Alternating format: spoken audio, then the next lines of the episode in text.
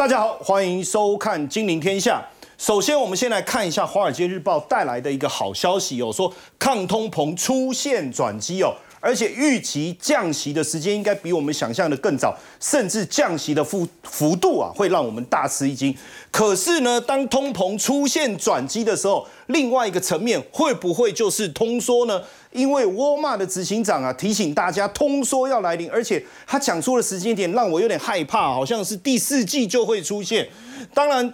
这一次我们特别关注的是这个拜习会哦，当中在习近平在美国的参会，原本所有的企业家去了，觉得会听到什么样的一个好消息，但是没想到让美国的企业特别的失望，因为习近平都没有特别谈到有关于在中国投资的任何议题，而且这么凑巧哈，就是应用材料啊，既然司法部要跟他进行调查，为什么？因为这一次的这个呃名单当中，既然听说这个印材有出口相关的这个设备给中兴哦，不过呢，一连串的一个呃讯息呢，更关注的还是在台股后续的表现哦。所以今天呢，特别邀请到几个财经界的大前辈啊，是我的好朋友哦，资深媒体人哦，卢艳丽艳丽姐。啊，大家好，还有资深分析师陈威良，大家好，资深分析师林有明，大家好，前基金经理人温建勋，大家好。好，那当然一开始呢，我想我们先来请一下我们财经界的型男哦，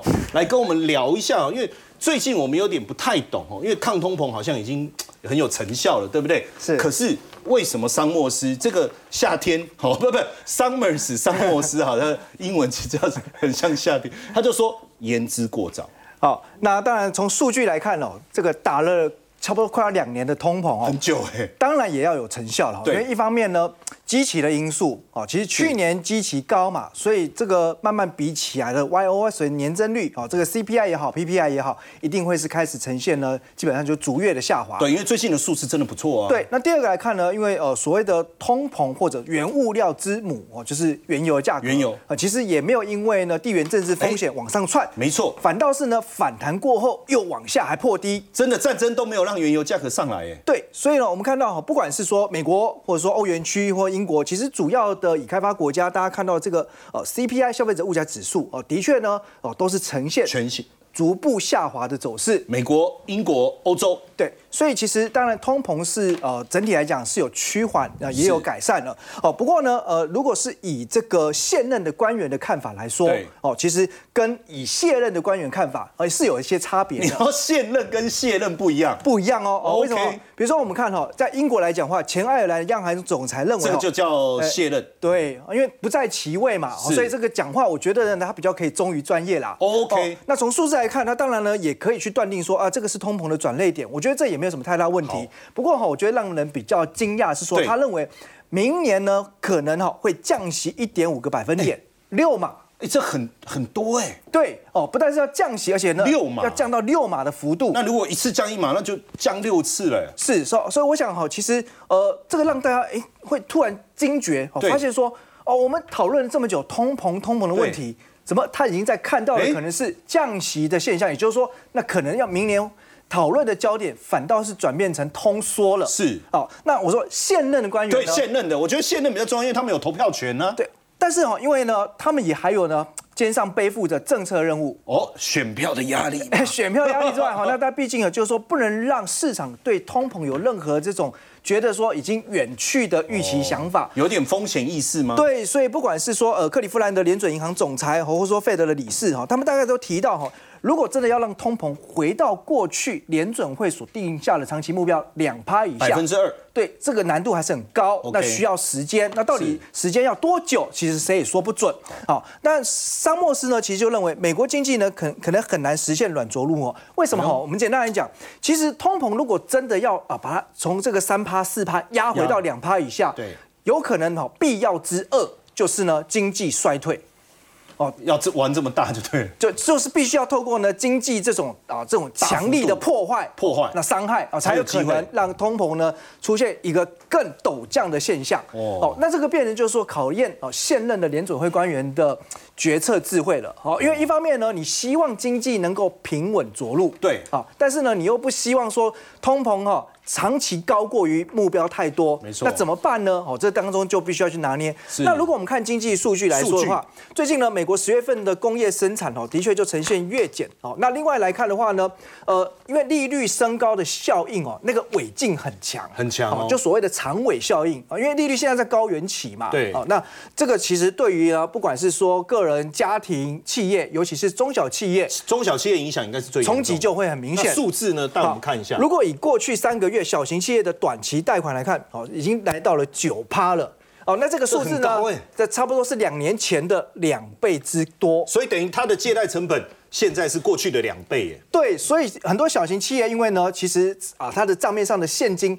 没有这么多哦，因此呢，一定要先啊这个缩减支出，包含有一些公司可能原本想要去买一些机器设备，要做一些产能扩充，都暂缓哦。那甚至呢，人力的招聘呢，当然也不用说了哦。其实呢，没有裁员就已经呢，这个算是啊这个不幸中的大幸了哦。所以其实可以看到哈，中小企业的破产加速。哦，在今年来看是改写历史新高的。是。那另外呢，哦，根据国际金融协会的数据哦，在今年第三季的时候，哦，全球的负债是创下了三零七点四兆美元的历史新高。那这个负债是包括了全球的政府，然后企业、家庭都通通加总算在里面。那为什么哈？因为我们知道，其实呃，景气不好或者说不稳定的时候，一定要透过一些所谓的财政政策哦，政府撒钱呢，对，那达来达到一些呢呃刺激的作用。那另外还有呢，就是说从政治面的角度来思考，明年哈，包括美国啦、印度在内哦，全世界呢，大大小小的选举，有估计超过五十场，所以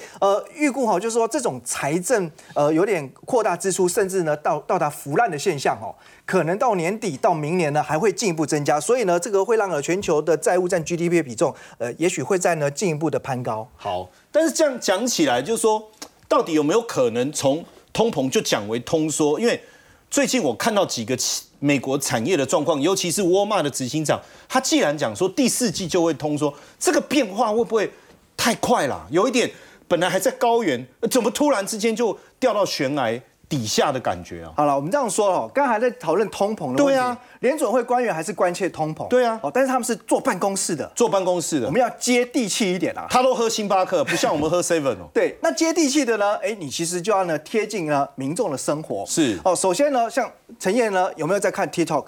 哎，呃。呃，我不敢否认，是有的。对，那其实呢，这个当然是呃年轻人常用的你你讲这句话就对了，是，对不对？好，其实呢，很多社群平台呃当中的资讯哦，是更接近呢，哎，民众的想法，或者说他们的生活样貌。因为很多的短影音都是由呃这些民众他自己直接拍的嘛，自发性的分享嘛。对，那其实，在最近呢，TikTok 当中哦，呃。比较热门的话题是什么？是什么？哎，很多人就会抛出来说啊，他的车，他的车子的价格又跌了啦。然后呢，呃，这个车贷的部分呢，已经无力负担。这是一个领先指标哦。对，那所以巴龙周刊的专人专栏作家哦，他就观察这个现象好一阵子，他发现说，哎，最近整个 TikTok 好像出现这些关键字的比率很高哦，很高哦，无力负担车贷哦。好，那这个其实是有一定的参考性啊，因为是举例来讲哦，在去年初的时候。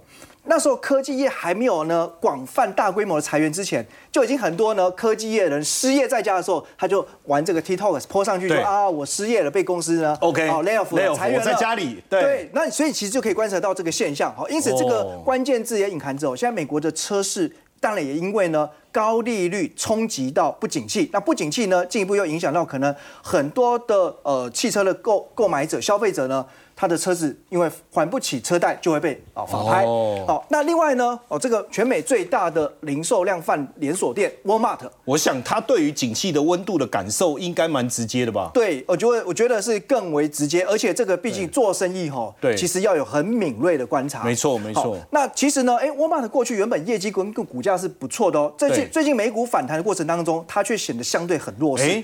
哦，原因就在于呢，我们已经观察到了很多的产品价格开始下跌了。对，所以他现在呢在担心产品价格下跌，那不是不是通膨吗？哎，产品价格下跌就表示说，哎，通缩的压力要浮现，开始浮现，开始浮现喽。那那他为什么会呃担心哈？因为很简单，过去在通膨的时候，哦，即便是呢，哎，可能在这个金字塔的中高端的一些消费者，对，像你就是这样嘛，哎，他也对像像呃不是像我是像陈烨这样子哦，也可能会到呢这种量贩店去采买嘛，对，哦，但现在大家发现说，哎，价格如果变便宜的时候，他们就又会回到呢可能比较高级的百货，高级的这个呃这个购物购物中心，对，所以呢，哎，沃尔玛的一些呃比较顶端的高收入高消费的这些族群，它会慢慢流失。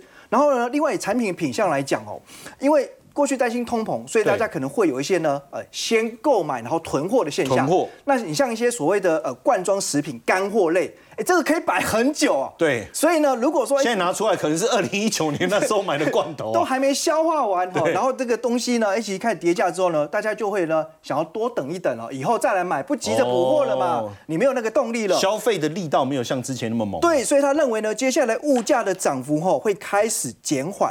然后甚至呢，就是逆转，就是通膨不在了，变成是通缩，而且这个叠加的速度可能会变得很快。对，好，那当然呢，另外一个很著名的零售商 Target 其实大概也有这样类似的一个看法。那因为呃观察到呢，现在美国哦，因为整个家庭的储蓄已经呢耗尽了，而且呢，从十月一号开始哦，这个呃这个就学的贷款哦也要开始呢进入到还款，这当然也会挤压到消费者的一些日常支出。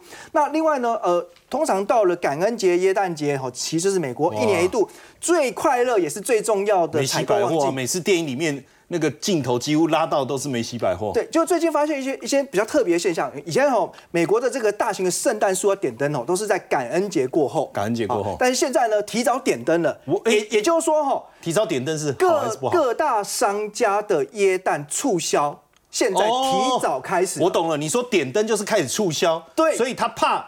业绩不好，对，提早促销，对，就是现在就要开始打折扣了，否则消费者哦是不轻易上门的哦。所以呢，实体店面一方面面对就是呢消费支出的减缓，那另外一方面呢，还有呢电商他们杀价杀的更快更凶哦。所以在这个双重压力夹击之下哦，目前呢哦其实耶诞的旺季还能不能像以前那么畅旺哦，当然有待观察了。因为消费者平常已经习惯了这些折扣了，那大家也可以看出哦，美国的消费的压力哦，也迫使呢现在美国似乎呢对。外的部分哦，可能要先缓一缓哦，不要急着跟中国持续的恶斗下去，也才有最近的一些呢上谈判桌的现象出现。好，谢谢微良这么仔细的观察哦，因为联总会官员有的嘴巴很硬啊，但是刚才微良提出来的观察，其实已经非常清楚的点出哦，从通膨转为通，也不也不能讲通缩，但是通膨开始降温的可能性其实非常非常高。那接下来我们要请一下这个建勋哦，跟我们。来分享一下，因为这一次哦，这个习近平在美国的参会哦，我想不便宜啊。对，跟习近平吃饭竟然要花钱呢，我是比较难想象哈。但是一个人是两千块美金，那原本很多人与会啊，不过我看也很多人提早离席哦。是是是。但是在这过程中，我们是一直在关心关心一件事情，就是习近平到底会不会松口。对外企的态度，因为这一波非常多的美企离开中国，那他们也希望说，哎，你对我们在中国的投资啊，或者是说我们在通中国这个经商的未来有没有给我们更大的安全感？可是好像都没有说到有关这方面的内容，是吗？结果是大失所望。我们来解读一下习近平的晚餐。你讲说入场券是多少？两千美元。呃，我不知道我们龙虾有没有去哈？就进场大概就是大概六万块钱，跟他同个场地。那如果你要跟他坐同一桌呢，大概就是四万块钱。美元哦，你说两千美金是入场可以进去，但是你真的要做到那一桌，那一桌只有十个人、十二个人啊，当然，所以大概有四万哦，四万美元哦，四万一百多万呢对，你觉得好像很贵，对不对？对我举个例子，叫巴菲特，好像你就会觉得习近平这顿饭很便宜。你知道吗？在去年哈，巴菲特不是有都有习惯说他拍卖的慈善晚午餐嘛？对，去年你知道拍到多少钱吗？多少钱？拍到一千九百万美元。哇塞！所以习近平的晚餐呢是。巴菲特的大概四百五十分之一而已，哈，所以如果你这样来看的话，就会发现其实跟习近平吃同一桌菜算是便宜的，哈。但是问题是在这一餐饭当中吃什么，当然不是重点，对，当然嘛，没错，重点还是跟习近平之间对有结果这一顿饭让很多人都很失望。我们先看有哪些大咖去了，好吧？好，这个。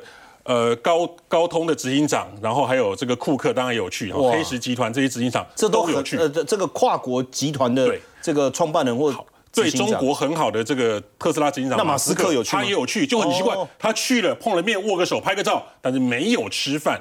结果去的人都很失望，知道为什么很失望吗？因为这个背景就像你刚才讲的嘛，这是一个剑拔弩张、中美对抗对撞的时刻。没错，想说去会不会大家牵个手，气氛说党维稳需要你，拜托你，谢谢你，我会照顾你们留下来。结果都没有，都没有。就习近平他只轻轻淡淡的说，我们会降低中美紧张，请你来增加投资，保障你。结果租税优惠这些全部都没有，全部都没讲，只说会降低啊？怎么降？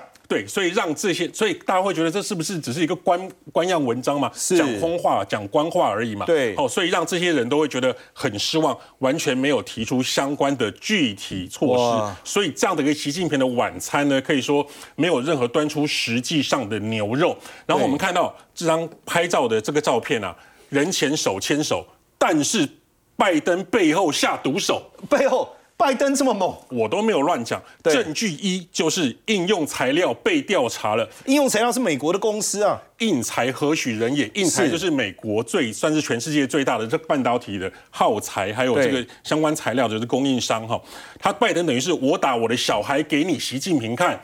他说：“我的禁令在二零二零年就已经发生了，结果你二一年跟二二年给我乱运输一些东西到韩国去，然后可能是洗产地，然后洗到了中国大陆去。现在这件事情，你看二一年、二二年。”这个是运的嘛？那隔了一年多，现在才事情爆发出来，有点像养案子的情况，而且是客人来做客在客厅，结果打小孩给客人看，然后发生的时候，盘后大跌了百分之七左右。天哪！下毒手的证据二哈，就是微软的这个执行长，他说：“我为了这个中国大陆，我可以这个不不要这个市场没有关系，我可以耕耘其他的市场。”哇，这个就是表示我讲明了，讲白了，讲白了，讲白了哈，所以。这个习近平的晚餐看起来是人看起来是人前是手牵手了，背后下毒手。我讲结论是这样子。嗯，那这个中美对抗里面呢，也造成了一些中国的实际上的一些呃，所以说败下阵来哈。我们看到阿里巴巴最近有出现一个比较不好的事情，它本来要分拆企业，分拆相关的云的这个云智能集团，现在宣布我不分拆。为什么？好，我们讲说这个企业要分拆啊，最。相当有名的一个例子，我们像台湾来讲好了，像伟创，它本来是一百块钱，它拆了一个叫伟影，现在伟影一千八百块，是一只金一只金鸡母，它养了小鸡，小鸡就变成了母鸡，哎是不错的大鸡，然后大鸡可以长成大猪，甚至这样子哦。所以阿里巴巴它本来要把它旗下的这个云智能切开来，就没想到现在不是禁令一道又一道，那能够运到这个中国的这个。辉达晶片就是阉了再阉割了再割哦，阉割版，所以它没有办法再继续的分割，所以它宣布我不再推迟了这个云智能这样的一个分拆的的状况，也遇到阻碍了，有有遇到这状况。那不仅如此哈，马云哈，我们大家知道创办人就是阿里阿里巴巴创办人就是马云嘛，他根据美国证管会的资料说，马云家族这个深深减持了一千万股，那套现了两百七十八亿，通常。一个家族会开始卖自己所创办公司的股票，对，通常应该是有一些灰心了哈。我们讲到说心灰意冷我们讲到灰心哦，第一个我觉得阿里巴巴吉祥物它其实有二十八个吉祥物，我们选了一个特别囧的脸哦，跟这个马云的脸有点像，有点囧。那讲到马云就有一些故事，你知道他是他是这个很有名的创办人嘛，所以他有一些金句良言嘛，比如说第一个你会离职是什么？心委屈了，或者是钱委屈了，钱委屈了。那第二个创业很辛苦，创业很辛苦，这是今天很残酷，明天更残酷。对。后天就很美好，但是绝大多数人都是死在明天的晚上。就告诉你们要坚持下去。理想很丰满啊，现实很骨感啊。对对，就类似他的金玉良言哈，像最后一句就是这样说：呃，钱包钱包满了，心就踏实了。这个这个是我自己讲的，这个是赖贴图。好，就像马云哈，他在二零二零年等于算是被这个。国进民退，好，共同富裕被共同富裕之后，那其实中国就没有再揭露它的持股，这就是美国揭露它。那为什么美国会可以揭露它呢？因为阿里巴巴同时在香港跟美国都有上市。其实当初在上市的时候，两边都很礼遇它，你知道吗？它在香港的这个挂牌代号叫九九八八点 HK，哇，阿里巴巴，好，九九八八，对。那它在纳斯达克挂牌的更厉害，大大哥不是四个英文字吗？对，他的四个英文字叫 B A B A，就是爸爸的意思。乖儿子。哎，对，所以每 所以每个人你要教育就会叫他爸爸。对 对对对，好，所以我们讲到马云，就是讲说这一次的习近平解读他的晚餐呐，看起来是背后下毒手，也让中国大陆的阿里巴巴。它的这个云智能没有办法再分拆，但是你说中国的企业面对的外面的困境也好，自己内部现在的问题，甚至过去非常兴盛的直播，现在好像也出一些比较大的一个状况。我们本来在很多的有台已经有 AI 主播了嘛，对，那这个 AI 的这个像百度在双十一就推出了虚拟人，那虚拟人带货效果。好不好呢？好像也不错，因为它的按赞数跟购买数、购买金额都不会太差。嗯，那它的平均观看数是大概有十分钟，有超过。那它的另外，它卖卖的东西啊，也有百分之三十的成交额。而且重点，你有没有想到这些 AI 不用钱？哎，不会请假？哎，不会吃螺丝？哎，不用化妆？哎，我们觉得讲到我们两个都很危险，可能会被取代。对，所以这个样子的一个。典范转移这样子的网购变成网红，哈，变成 AI，这是正在进行中的一个情况。好，那我还是多讲几句话了，要不然到时候要要被取代掉。当然，这个讲到这个投资啊，大家非常关注，还是我们台股自己本身啊。我们要请这个永明哥哦，就我们财经界的男神啊，跟我们分享一下，因为十一月哦，台股已经涨了一千点了哈。那现在大家就想说，哇，接下来还有没有机会？尤其是最近整个行情都带动上来，那你怎么观察接下来的一个投资的一个方向？对，因为最近很多人看这个台股很嗨，因为短短的时间之内，从十月到现在，几乎只涨了这个一千两百点。哎，我我用天人永隔啊，不是不是，就是这个原本是在一。阴界突然跳到阳界那种感觉，对呀，而且一瞬间，我记得我们在大概半个月前的时候，在分析台股的时候，大家都死气沉沉，那时候还在担心说一万六破了怎么办？对，哦，整个都大家都是氛围都在这里哈。那才不过事隔差不多半个月的一个时间里面，外资因为买了大概将近快一千亿嘛，所以这个外资下下去台币也很强，对对对，所以大家其实就是感觉起来的话，最近都蛮嗨的哈。那我今天对行情的一个这个解构的话，我基本上我是用这样的一个比喻啊，我不知道各位有没有听过一首歌叫。白月光与朱砂痣，好，白 白月光与朱砂痣，我不知道陈爷有没有听过，哈，真的这个讲文学造诣，真的要请你来指点。他其实是从张爱玲的一本小说叫《红玫瑰与白玫瑰》里面出来的，好，那他的意思是这样，哈，他是有典故的，就是说，他说一个人真的很抱歉，我我一直以为是日月光，所以是白月光，你你应该最近手中有日月光。他其实是这样讲啊，他就说一个人哦，一生中啊，大概会有两个心心中有两个重要的人，好，然后呢，其中呢一个就是所谓的红玫瑰。他说，如果你娶了红玫瑰的话，是，如果你娶了红玫瑰的话，久了那个红玫瑰就会变成墙上的一抹蚊子血。那这个时候你再去看白玫瑰的时候，你觉得它还是床前明月光。哦。但是如果说你娶的是白月白玫瑰的话，对，那久了以后就会变成粘在你衣服上的一粒饭粘子。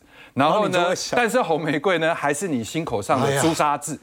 所以呢，讲的太好了。对，这我我没有在说你哦。对，原则上呢，所以后来人家就把它比喻成说白月光跟朱砂痣。那白月光代表什么意思呢？就是说寄予希望却无法拥有，好比能走多远就算多远的一个初恋。这个叫白月光，因为你永远想的都是很美好，但是就是初恋嘛，对不对？你也不知道时间会有多久。但是朱砂痣呢，就说你看遍了世事，回到现实之后呢，你想走多远就走多远的灵魂伴侣，这个叫朱砂痣。所以我今天用这样的一个比喻哈，我们讲这么多，其实就是说现在的台股到底比较像白月光。还是比较像朱砂痣。好，我们先来看一下哈，中间有差别。我们就拿今年的五月份一样有那个千点行情。对。那我们就拿千点行情来做一个这样的一个这个观察，你会发现，很多人说五月份的上涨是因为有所谓黄仁勋效应。对。但是我觉得其实你黄仁勋来。如果台股在之前的结构不好，也没有办法涨这么多。所谓结构好不好呢？我们可以观察今年五月份的时候，它其实是底部一直在垫高，就是说在这次行情还没有出来之前，一五一八六、一五二八四、一五四二四，它底部是在垫高，所以基础越垫越好，它就没有破底。对，然后再来，它头部都有过。对，也就是说，你看一五这这边从这边开始的话，一五呃这个。一五一二一。一五八七九一五九七三，所以它一直都是一个上升趋势带的一个形态，所以才会导致说后来由那个所谓的呃黄先生效应的时候，它是直接带跳空。那它带跳空的一个同时的时候，它成交量是在扩大的，代表市场参与度也变高了。因为你要过高嘛，你要去过那个很重要的上上升的这个压力线，而且你同时又过一万六的一个这个重要的关卡，所以也就是说过了之后，你才能够遥想那个一万六到一万七千三百四十，又多涨了一千三百点。对对，所以在你在那个当口下当口之下的时候，你后面在遥望的时候，你会发现它有这个一千点的行情。好，那这个时候我们除了观察底没破头有过以外，然后带跳空又带量，还有一点我觉得很重要的部分就是你那个时候有明显的主流，有主流。那个时候主流就叫 AI 嘛，是，所以各方人马跳进去了之后，各乡的这个投奔，所以你那个路走的远。走得远，走得远，所以才会比较像是朱砂痣。是，所以你想走多远就可以走多远，因为你量能非常充沛，钱也充沛，主流也充沛。所以你用红色的。对，哎，那那现在的情况是什么呢？那你该。该不会说白光，因为你颜色不一样。对，就现在的情形，各位你可以看到，跟今年五月有一个很明显的差别，就是其实它的头是没有过高，但是它底有破。所以你看哦，一六二六是一五九七八，一五九七五。对，所以在起涨之前有两个低点，其实都比前面的来的低。然后再来的话，各位可以去看一七四六三、一六九二零、一六八二五号，那这个就是属于一个下降的一个所谓的这个趋势带，你也可以说是下降的楔形。那下降的楔形在突破的时候，你有没有发现成交量并没有出来？哦，它什么时候出来呢？它是在最近这个地方带跳空的时候，才开始有三千多亿的成交量。是，但是一般来讲，我们都是要过高才会带量。对，那你在过的这个高也是过颈线，所以你带量也合理。但是基于前面的结构不是这么的完整，而且成交量没有所谓一直的一个不断的放大的话，我们就比较想象成说，这一次如果既然是所谓的跌，那跌破的话叫假跌破，那也会有假突破。所以这个地方如果是假跌破，那这里就会有假突破。那测量的一个点位的话，我大概是抓了一下，大概在一七二五二到一七四六三。一七二五二在哪里？就这一波在一七四六三下来的过程中，这个地方有出现了一个转折。那那个转折的高点大概就是落在一七二五二。所以各位有没有发现，今天来到了一七二五零就停下来？其实他是在尊重这个压力。好，那假设后面还有好消息再过一七四六三再过，其实也不远。所以各位要知道，今年五月的时候一过就是一千点，但是现在一过的话，搞不好就是要折返。所以我会提醒大家，还有因为这一次没有明显的主流，因为这次不断的在换。不断的在换标的，比如说这两天的一个标的比较盘面上比较强的，应该看起来是观光。对。可是，在观光之前的前几天的话，你感觉起来又是台积电。哦。台积电的前几天又是那些比如说 IP 的股票，所以它其实都不是一个很完整的族群一直在带，所以是类似这样。好，那接下来的行情要怎么看呢？哈，就原则上的话，各位要如果讲，因为后面有很多重要的这个时间表，大世纪，大世纪，对。现在重点来了，就是说，距离投票的日子啊，我们投票的日子在一月多少？十三。十三。对，一月十三。那一月三号到一月十二号是证件发表会。那现在呢，时间点已经慢慢要接近到这个，就是说，呃，登记申请的时候，十一月二十到二十四。所以，我们在这个当口下面啊，比如说这个十一月十七号这附近的时候，我们在遥望后面，其实你拉太快不好。因为你压到登记，然后中间还有一个空窗，还有证件，然后最后再投票。所以如果说你现在马上就启动下一个千点行情的话，很可能到这里就失控了。所以时间点上面，它应该就是要踩步伐的时候，要稍微踩一下刹车。哎，就像我们在跳舞的时候有进有退嘛。所以原则上的话，从成交量的角度来看，来到这一区应该是要折返一下，会比较好。那缺口是在一六九六亿，也就是说大概小跌破万七。那要提醒大家的一件很重要的事情，就是最近的外资其实是炒短会的外资，但是投信已经开始在卖了。而且那一天卖了三十六亿的时候，我觉得其实就是大家要小心，要小心，有人赎回。那接下来的话，行情分两段，从现在到十二月中的时候是一段，我觉得会启动所谓集团做账。集团做账，那集团做账，对，做这到年底附近，所以玉龙集团的这个旗下的股票，比如说玉龙跟华金科、红海，现在来到了压力区，但是红海来到这里阶段性任务完成的时候，反而它旗下的华汉开始在动。不单是说这两个集团啊，如果各位可以慢慢开始在注意所谓集团做账的话，我觉得大家可以找到盘势啊操作的端倪。好，因为每年年底。也确实都是集团做账发动的时机。当然，呃，在台股当中，大家更关心的就是几个非常重要的 ETF 哦，包括零零五六啊、零零八七八，尤其是这一次高股息零零五六啊，它也顺利的填息了哈。大家也在问说，哎，那八七八会不会填息？因为它目前的规模排第二，人数也相当的惊人，甚至还有一个九二九，大家说，哎，奇怪，这个平准金的比例这么高，这样。刚才是各位在投资呢，那我们财经界的美魔女哦，她来跟我们说明一下，你的观察是怎么样？我先回答答案，我认为零零八七八会填息。哦，我以为你要先讲说为什么是美魔女。啊，我想大家有目共睹了哈。我五十几岁，但是风韵犹存嘛，要这样形容吗？好，开玩笑，我们赶快拉回正题哦。好，事实上呢，呃，回答你刚刚的问题，就是我觉得八七八会填息，九二九也会填息，也会填息。那特别是因为九二九配的金额比较没那么多，所以我觉得一定是秒填息就说配的不多，其实填息当然难度就没那么高，那么高了。对，没错。那我们还是从大家最关心的几档比较大的最有资历的。对，没错，它成立时间最久，而且呢，这一次我觉得大家很开心的。是，呃，只花了短短十三天的时间呢，就填息成功。当然呢，主要有几个原因。第一个原因是历史够悠久，对，然后填息的记录非常好，每一年的配息都很稳定，至少是五到六趴以上。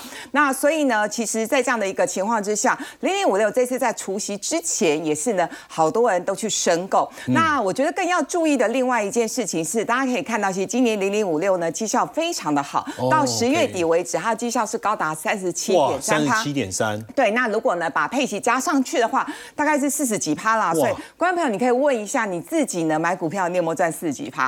如果没有的话呢，我想高股息。ETF 还是蛮值得布局的一个标的跟方向。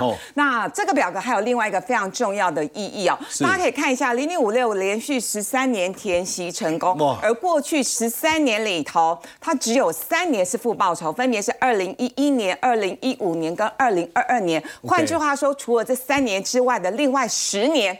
零点五六都是上涨的，所以为什么我记得我之前在这个节目有特别提醒大家，对，如果大家要长期存股的话，以 ETF 来说就是两大类，一类呢是市值型，另外一类就是高股息 ETF。好，那当然呢，我们快速帮大家带一下绩效。那就像刚刚呃有明哥提到，就说其实七月份台股开始修正回档，那零点五六呢也在七月份的时候一度是创了历史新高，来到三十六点八三。那当然就说呃随着台股大盘下。修回档，它也跟着回档。不过呢，我想这一次因为填息成功了，再加上我个人对大盘看的是比较乐观一些些，所以如果手上有零零五六的，我觉得持股续报。好，那呃相关的这个呃持股呢，呃零零五六的持股呢就。呃，特别是六月份换股的时候，把兆丰金换进去了，所以呢，对，所以它的金融股的持股比重有多一点点，但是跟零零八七八的金融股占比超过两成以上，其实这两档还是有蛮大的一个差异哦。好，那接下来我们再来聊的是。零零八七八，那八七八呢？其实呢，昨天除夕，那本来就就就预估不会那么快填息啊，因为大盘也不是每一天都涨嘛，对不对？所以呢，我们可以看看哦，就是它过去的填息的记录，其实也是速度也蛮快，大概都是几天之内就完全。这。二零二二年第一季比较慢啊，花了三百多天。就是也也要看大盘当时的位置跟情况。那我觉得比较有意思的是说，网络上大家都在讨论说，那零零八七八如果要单笔买的人，到底什么时候时间点才是最佳时间点呢？我看到不是我算的，是一个网友算，他说呢，要在直利率七趴，也就是零零八七八二十元以下，闭着眼睛买，哦，闭着眼睛。那一定会来到二十元以下但是闭着眼睛真的能够准确的打出零零八七八吗？好，那我想要讲的是说，人生也不用太计较。你觉得六点五趴跟七趴真的有差这么多吗？对不对？所以呢，如果你对零零八七八有兴趣的话，我觉得就分批买吧。分批。好，那另外一个要特别强调的重点是说，零零八七八它这一次的配息的来源，大家可以很清楚的看到，收益平准金是三十一点三六嘛，哈。对。那平准金哎蛮低的，才五点七。没错，那资本利得的部分有六十二点八六，所以基本上都是靠赚来的钱发的。对，没错，所以其实这次零零八七八的小股民还蛮开心的，会认为说，哎，其实这一次大概都不是来自于无谈丢无谈丢无谈丢哈，所以不管呃你是零零五六的呃持有者，或者是零零八七八的持有者。我的建议是，通通都可以持股续报。那如果空手的人，不管你是要定期定额或者是单笔，当单笔可能要拿捏一下时间点了哈。好，那我们再来帮大家重整一下其他的。对，因为刚才讲到平准金呐，哦，那现在这个有很多的一个黑马出来，那现在非常亮眼的是九二九，因为它规模也上千亿了嘛。对。可是这一次的平准金好像。特别高，呃，我觉得这可以理解，就是说，当你的呃基金 ETF 的规模不停的长高长胖的时候，那为了要防止呢后面的人后面买的人，然后进来稀释前面买的人的配息的权益，所以我觉得很容易理解哦。你呃零零九二九，它第一次的配息的平准金占比四十三趴，现在一口气是来到了八十五点七趴七三趴。可是陈燕你知道吗？包括我自己，我拿到这个收益凭证的时候，我们第一个时间点都不是算到底有。多少的金额来自收益平准金？我们第一个时间看的是，哇，我这次到底领息领了多少钱？对啊，谁管？我也是，我们也是在意到底拿多少息对，所以我我不能说谁管他这件事情，只能说我想，呃，理性一点点会去思考这个。对，但是大部分呢，我们还是会先看哦，配息多少？对，所以其实我觉得重点还是在说这档 ETF 它的填息的能力、填息的速度够不够快。对，那所以呢，如果按照零零九二九，因为它最近这几个月每个月都是配零点一一元，零点一很容易填息啦，所以网络上有另外一种说法是。秒填息，但会不会接下来就是变贴息？我觉得这个目前呢，因为大盘还是处于一个多头的一个格局，所以零一九二九我还是持续的看好。只是说未来它的涨幅会不会像我们刚刚讲的其他档的 ETF 会涨这么多？我觉得这是另外一件事情要去要去想的。那我也帮大家统计了一下，现在高股息 ETF 十几档啊，已经让很多的观众朋友跟投资人陷入了选择性的障碍。没错，大家会说，哎，零零五六历史比较悠久，可是感觉上好像新成立的这几档。高息 ETF 好像呢绩效也很厉害，所以我帮大家统整了一下。其实今年以来的绩效王，很多人觉得很陌生。零零九一五是这个数字好不熟哦。那你现在熟了吧？背起来了哈，讲三四零零九一五零零九一五零零九一五。OK，好，快点看一下，快速帮大家了解一下为什么他今年绩效这么厉害。我觉得他的设计逻辑。蛮赞的，我自己蛮喜欢的哦。因为零零五六是预测未来一年的配息，对不对？那零零八七八是在乎的是过去三年，对。那零零九一五就是既有参考过去，对，又有考量现在，同时也预测未来。预测未来就是呢，对，预测 预测未来的就是这个 EPS 啊，还有它的呃配息率的一个状况。所以我觉得，如果说呃大家在选择高股息 ETF 的时候，你可以按照自己的喜欢的程度去做一些筛选的话。你就会蛮满意的。好，当然，呃，这个高股息大家都非常的关心哦。但是接下来我们可能要思考的是年底到明年哈，我们古有云呐，风水轮流转呐。像这个在去年大跌五十趴的辉达，今年大涨两倍啊。所以接下来会不会又出现风水轮流转呢？我们休息一下，等下回来讨论。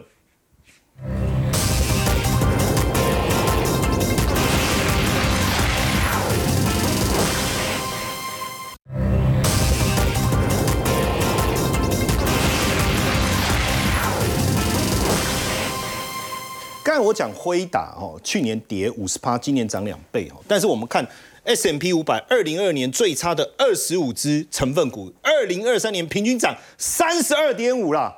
所以我们是不是最差的把它选出来，明年会最好？我不知道是不是逻辑。我讲，你觉得风水轮流转有没有可能就在今年底、明年初做一个很大的转变？哦，如果讲股市风水轮流转哦，那因为我们这节目呢，在国外有很多投资人都在看，哎，没错，可能听不懂风水。华侨华人，华人最受欢迎的节目。好，但是呢，我们简单来讲，如果说哈，陈燕像你这种大户，你操，千万不要乱举例，我不是。你操作股票哈，如果呢大涨好几倍，创新高，你说我会不会卖？会不会卖？我一定卖。卖掉，那卖掉呢？你会准备啊？我会去买低新的股票嘛？对对，找低你不要把我的做法全部讲完了嘛。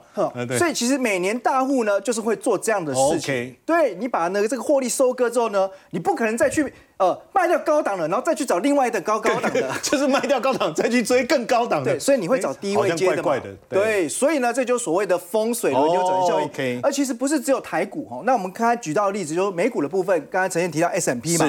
那事实上哈，在呃，二零二二年 S M P 里面呢，有一档股票哦，真的很不起眼，就是辉达。辉达，好，它大跌了五十趴以上，因为它灰色的，所以很难起眼。你要知道，在二零二二年的时候，辉达在 S M P 五百家公司里面，它的表现是排第四百七十六名。四百七六，哎，不错，从后面数也是在前面哦，倒数哦。结果到了今年，到目前为止已经狂涨了两百三十八趴，成为了所有。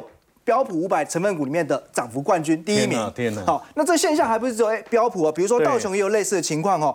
去年表现最烂的公司 Salesforce 哦，那大跌四成七。那今年呢，飙涨了六十七趴，又成为冠军哦。所以呢，其实呢，国外呢也有研究员哦建议，就说其实可以从哦。当年度掉卡位哦表现最差的末段班，你来找明年。咸鱼能够翻身的转机，我觉得这也很有逻辑啊。反正再怎么差就这样，哎，一翻不得了。简单来讲嘛，就如果利空已经出尽的公司，对啊，从十楼跌到一楼趴地板，那最坏也就这样子了。而且咸鱼配饭可以吃好几碗。好，那我，所以我们接下来规划一系列的这种咸鱼翻身的产业。那今天先来聊一个下饭，哎。自行车产业。好。好，自行车呢，在疫情的时候呢，是啊受惠产业，就疫情解封之后呢，就变成受灾户了，几乎人人喊打。然后你看哦，从今年以来哈，这个股价表现呢，大部分都是跌的，要真的很惨哦，哎，七荤八素的哦，那其实都落后给大盘的哦。你看这个都都甚至跌到十几二十还有跌四成的。艾地呀，哎，真的他很喜欢地板，你看艾地啊，跌了四成。然后呢？今年前十月份的业绩也不好，对。可是呢，我觉得这些呢都已经是可是业绩不好，有可能会有转机吗？好，我们来看哦。好，其实呢，自行车对于台湾出口来说是一个非常重要的产业。是啊，那现在呢，不管是出口到呃美国，或者说到欧洲哦，其实这两大市场呢，基本上都已经呢来到了相对的谷底了。对。那如果以全球的电动自行车的潜在规模来看，哦，最大市场是欧洲，预计呢从二零二一年的四百五十万辆哦，可以呢成长到六百万辆。那美国可以成长两百万辆，大洋洲呢翻倍可以增长到二十万辆。好，那大家知道，因为其实哦，自行车呢一方面有传统自行车，可现在更重要是在于呢，电动自行车渗透率一直拉高。没错。那我们简单来讲，在二零二一年的时候，台湾的自行车哦，虽然说哈这个呃这个出口的金额哈。啊，不是那么多，但是呢，电动自行车在那一年度它的出口的金额就已经呢黄金交叉超过了传统自行车。那预计到二零二五年的时候呢，是电动自行车出口的车辆数单位数会进一步再超过传统自行车。所以这里面呢，指标公司我们看哦，美利达，美利达，那 EPS 呢已经开始有呈现呢逐季的哎落底之后开始反弹回升。大家注意哦，它现在的 EPS 哦。其实都还没有回到过去的高峰，对。可是呢，它的获利结构面的表现，就毛利率的部分，你看，在今年很大的不同。二零一八、二零二零、二零二三跑到这里来了。上一次的高峰在二零二零，哎，可是现在呢？以前业绩好的时候，毛利都没现在好。这就是反映出，因为美利达的电动自行车的业绩占比五成，是国内的自行车里面贡献比重是最高的。电动车、电动自行车的毛利。特别好，对，所以它会优先受惠哦。那股价呢，其实也已经来到长线真的跌很多。那另外 A E S 呢，就是呢电动自行车里面的锂电池哦。那其实呢，目前股价也是打出长线底部之后，刚突破呢，代表长期趋势的年限。所以我想呢，呃，相关的自行车公司哦，你不妨从业绩或股价都可以呢逐步列入观察追踪。哇，这个风水轮流转的机会哦，大家好好把握。等一下回来讨论哦。万七已经上了，那有没有机会万八呢？哦，那我们要看含肌量或者是肌肉的含量吗？等下回来讨论。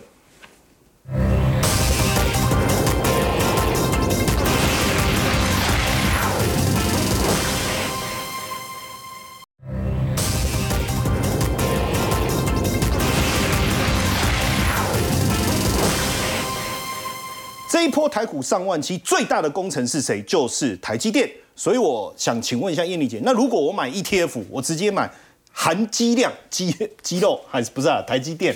这个含积量高的 ETF 是对的吗？哎，我觉得这也是一个方法啦，因为毕竟台积电一张五十几万啊，很多小股民会觉得没有那么多预算嘛，对不对？好，那事实上呢，大家对于台积电的未来，我自己身为小股民，我是看的比较乐观哦。我刚才特别请教魏良，魏良说明年 EPS 他认为有机会三九四十，因为现在业界大家估的不太一样哈。好，那既然这样的话，如果用二十倍本一比，是有机会到？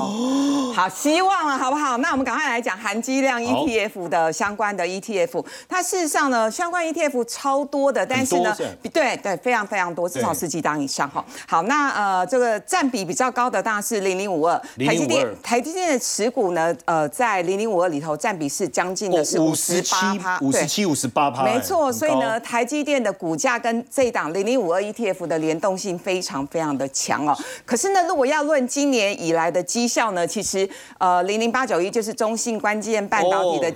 呃零零八九一呢的绩效还略赢零零五二，为什么？因为什么？因为呢零零五二它的前三大的成分股里头有一档叫做红海，哦，有红海。对，那大家知道红海就是被政治稍微有一些影响。对，所以呢，事实上零零五二它的持股是比较集中的，除了台积电之外，包括联发科加上红海呢，这三档呃持股的比重就将近七成了。所以如果你对这三档股票非常有信心的话，我觉得零零五二可以是你的核心的 ETF 存股的一个方式。为什么？台积电好不好？大家会觉得还是有信心嘛？联发科现在大家都喊一千二嘛，红海就这也 OK 了。过一阵子再看看哈。好，所以呢，事实上呢，零零五二呢，如果我们把时间拉长来看的话，就十年的绩效，大家有没有发现，真正的绩效王是零零五二？十年的绩效，我记得是四百多趴哈，这个十年的绩效四百三十三趴啊。大赢零零五零五呃零零五零呢，十年的绩效是两百多趴，对不对？两百一十八趴，八会报然后零零五六呢，我记得是一百多趴。对。所以事实上呢，如果大家看好台湾的长期的电子业在全世界的竞争的实力的话，我觉得这种科技占比、台积电占比比较高的 ETF，特别是接下来我认为台积电绝对会是主流中的主流哈。所以呢，这个大家还是可以做一些留意。那好。观众朋友就会问我说：“如果说我买这种零零五二跟买这种半导体 ETF，到底有什么不一样的地方？”其实更简单来说，半导体 ETF 它全部买的都是半导体的成分股，因为它的名字就是半导体，所以里面。基本上成分股都以半导体为主。对，其实现在有四档，那更精准帮大家介绍一下。以零零八九一来说，这一档呢，它其实有 ESG 的概念，所以如果你认同 ESG 的话，你就买这一档。那呃，零零九二七这档群益发行的，它同时是高配息的一个概念，半导体加高配息。对，所以如果你同时喜欢半导体加高配息的话，你就布局这一档。哇，是真的不错哦。所以如果看好一。这个台积电其实有很多很好的选择，当然等下回来来讨论一下选举概念股。